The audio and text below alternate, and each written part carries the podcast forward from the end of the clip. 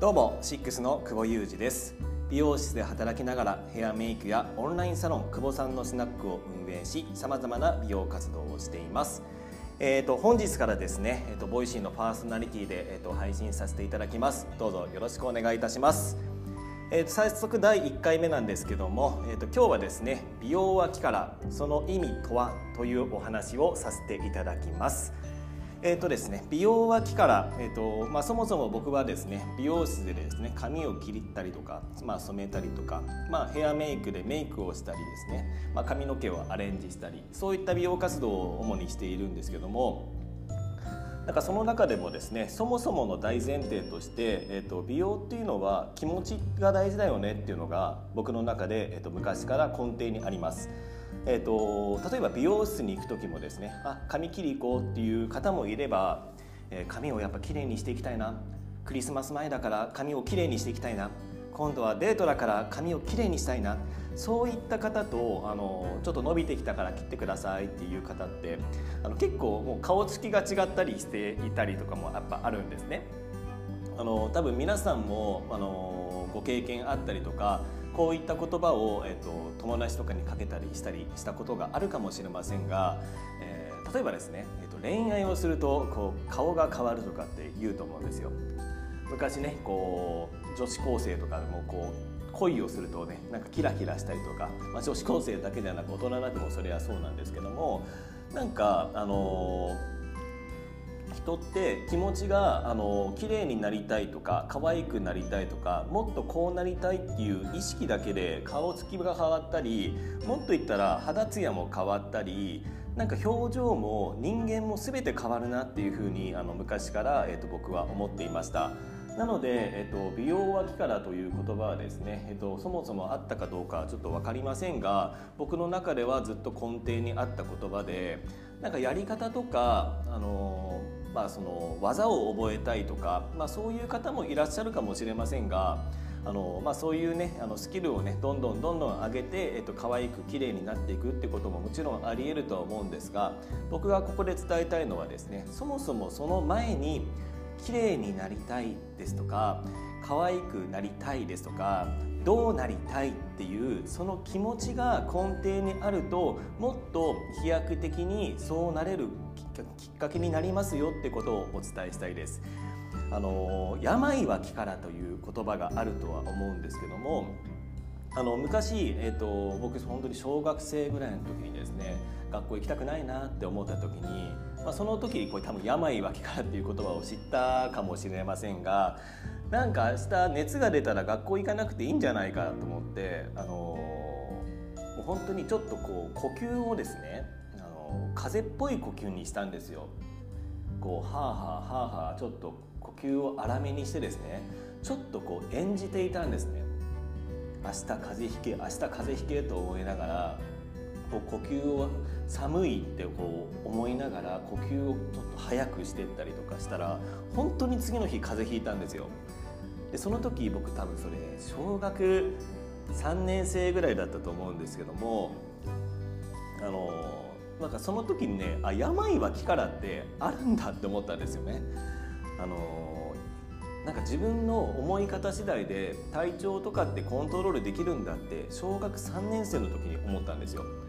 そこからはあのたまにねあの仮病を使ったりとかもあのしてましたけど、まあ、仮病という名の自分で風邪をコントロールしてあの病気病気というか、まあ、風邪をひいていたこともあったんですけどなんかあのそれからやっぱ風邪ひく時しんどいので、まあ、そういうこともしないで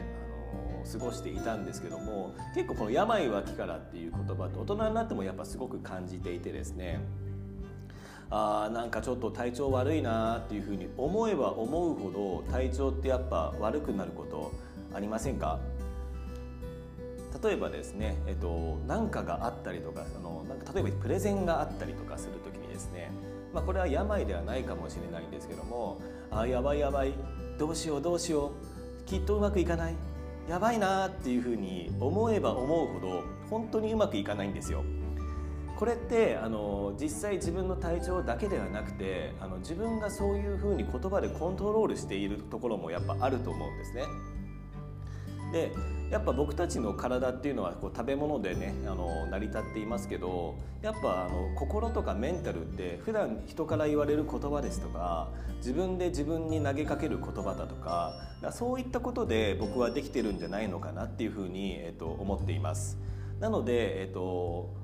例えばですねこうやってやったことのない今この放送もですね僕初めてやるんですけどもすごいドキドキしながらお話しして滑舌も悪くなかなかね、えっと、聞きづらい部分も多分たくさんあると思うんですけど、まあ、その中でねあのあなんとなくこういうことが言いたいんだなってことはやっぱ伝わったら嬉しいなって思うしまだまだですけど少しずつ少しずつあの上達していきたいなと思っているのでなんかその成長もですねあのみんなであの共有しながらちょっと応援していただきたいなと思っておりますのであの聞きづらい部分もね多々あると思うんですが、えっと、そこはちょっとあのまだまだ可愛いなと思っていただけたらいいかなと思います。病は気からですねなんかこう自分で自分の言葉にで自分を作る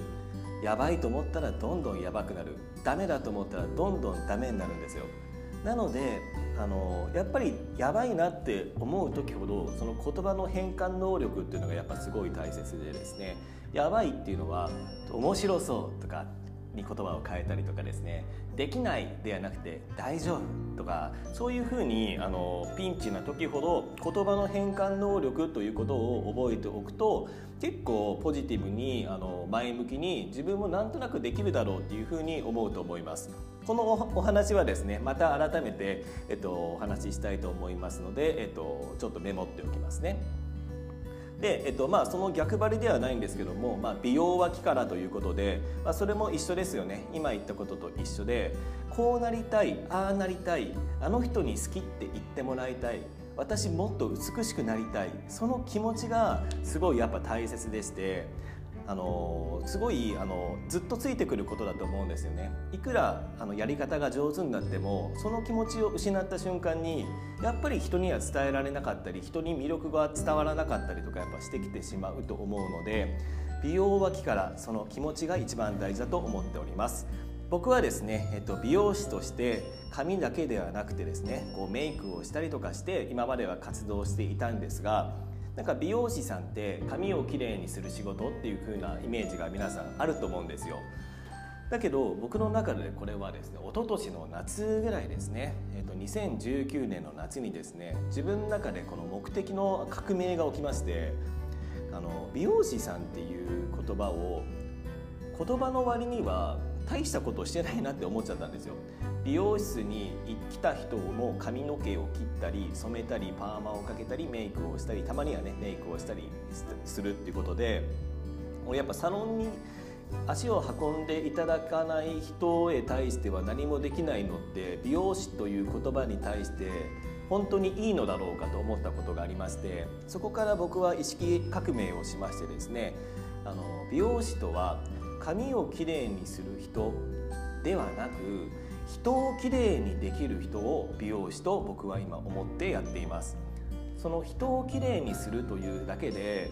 えー、例えばですね今までのことももちろん含みながら例えばこういった言葉や文字で声であのお届けできたりとか映像でお届けできたりとか例えばテキストで文章で人の心を動かせたりとかなんか今ってこのオンライン化が進む中で実際に自分が手を施さなくても人って幸せにできるんじゃないのかなってことに僕はチャレンジしたいなと思っております。